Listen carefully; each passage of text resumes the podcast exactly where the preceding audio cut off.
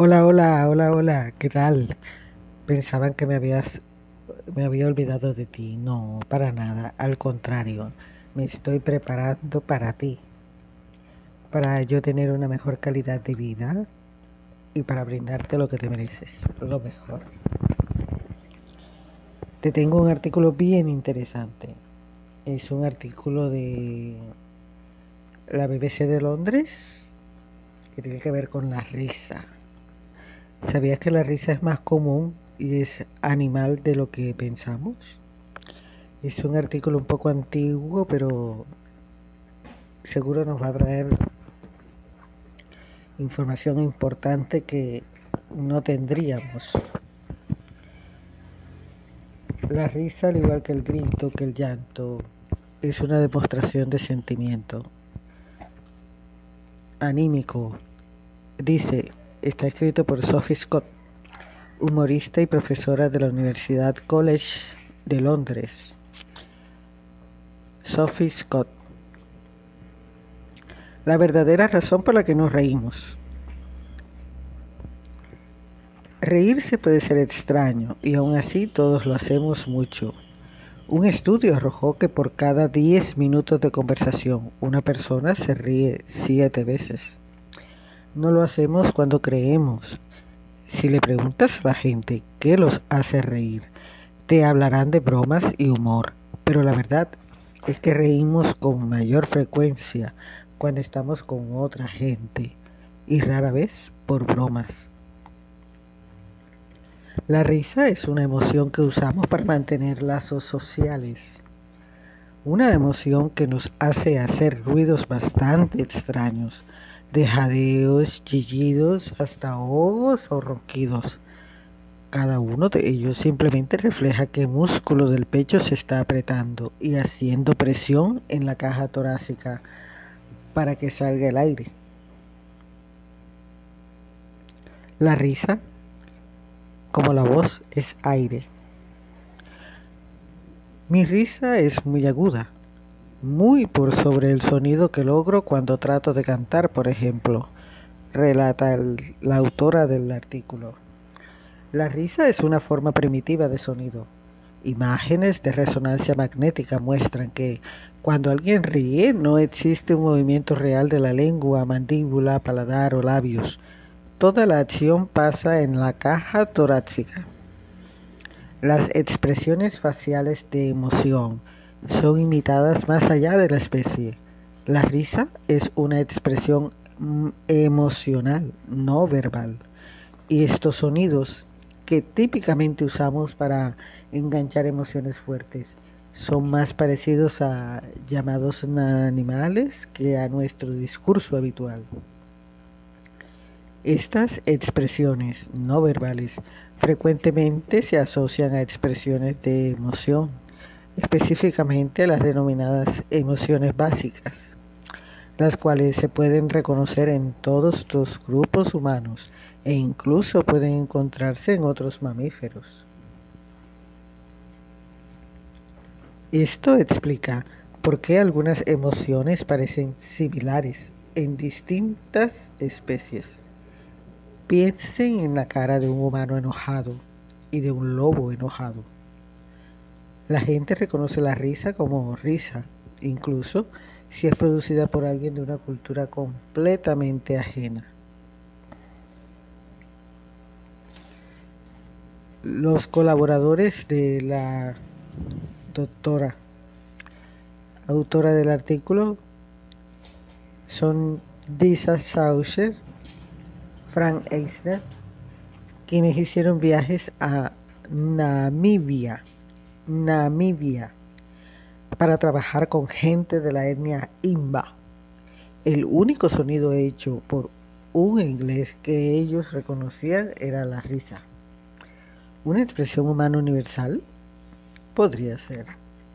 Otras emociones muy positivas como el triunfo, que también tienen un significado en todas las culturas, son expresadas de forma muy distinta a través de ellas y no son expresiones básicas.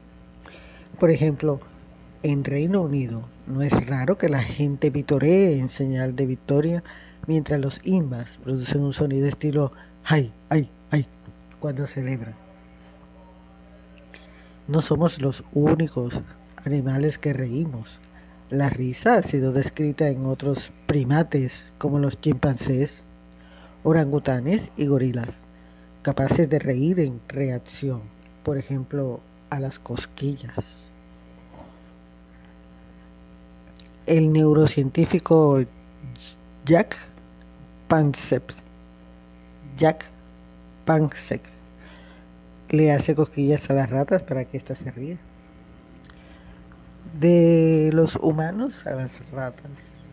La risa también ha sido descrita en estudios de ratas, por lo que es bastante posible que haya más mamíferos risueños en el reino animal. Donde sea que encontremos risa, su origen será en cosquillas o en una actitud de juego de humanos a ratas. Todos los mamíferos juegan durante su juventud y algunos, como los humanos o los perros, lo hacen durante toda su vida. Quizás la risa evolucionó hacia ser un importante signo de juego, una señal de que lo estamos pasando bien, que nadie nos hará daño y que todo es parte de un juego. Incluso hay una teoría basada en la comedia, donde la gente utiliza la comunicación como una forma juguetona de relacionarse y por eso nos reímos. Quizás la raíz de toda risa todavía surge de las interacciones sociales. La ciencia de la risa es un programa de, canal de televisión de BBC. Tú por el humorista británico Jim Carr. Coméntame. ¿Te gustó el artículo? Y ahora, como es costumbre, vamos a leerles una historia referente al tema. Se trata sobre un loro. El loro sin memoria. Víctor era un niño un poco tímido, al que le daba miedo hablar delante de la gente. Fuera del colegio no tenía amigos, aunque él soñaba con tener un grupo de amigos con los que jugar y pasarlo bien, sobre todo en verano. Un día paseaba solo por la calle y hacía muchísimo calor, así que sentó a descansar bajo la sombra de un árbol. De pronto escuchó un leve quejido y miró arriba. No podía creer lo que veía. Era un pequeño loro muy bonito y con muchos colores, pero tenía muy mal aspecto. Parecía que llevaba bastante tiempo perdido y tenía mucha sed. Apenas se sostenía sobre las ramas de aquel árbol, así que no fue difícil cogerlo. Víctor se llevó al loro corriendo a casa y le dio agua y algo de comida. El loro revivió enseguida, nada más beber agua. En poco tiempo se hicieron muy amigos y Víctor encontró a alguien con quien hablar. Le contaba muchas cosas, así que el loro pronto comenzó a aprender y repetir las palabras que él escuchaba. Pero el lorito tenía un problema, y es que tenía muy poca memoria. Si alguien decía algo, él solo recordaba la primera palabra y la última. Y ocurrió que una mañana la mamá de Víctor dijo, peínate con cuidado, Víctor, o te quedarás calvo. Poco después, el papá de Víctor pensó, Perdón. Poco después el papá de Víctor pasó cerca del loro y éste le dijo, peínate calvo. El papá se enfadó con el lorito porque creyó que se burlaba de su problema de calvicie. Otro día, mamá le dijo a Víctor, cuidado con esa silla que está muy vieja. Luego pasó cerca del lorito la abuelita de Víctor y el loro dijo, cuidado vieja. La abuelita también se enfadó con el loro, porque no le gustaba que la llamaran vieja y porque al decirle cuidado, la abuelita se asustó y casi se cae. Al día siguiente, el papá de Víctor revisaba las facturas de la casa y dijo, ¡Qué caro está todo! Llegaremos a fin de mes por los pelos. La hermana mayor de Víctor, muy coqueta, pasó cerca del loro. Había pasado horas peinándose para estar muy guapa para un baile cuando el loro le dijo, ¡qué pelos!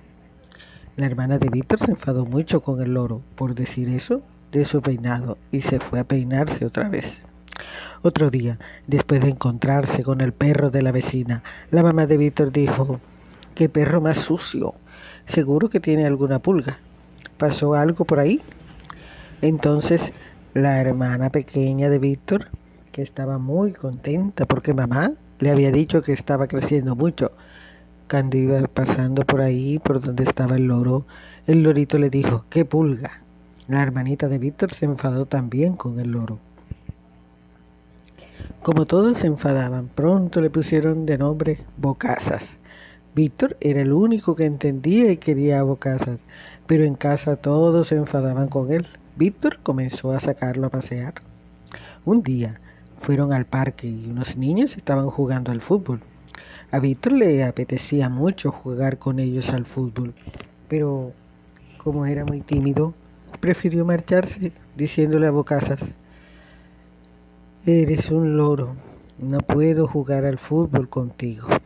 Además, yo soy muy torpe.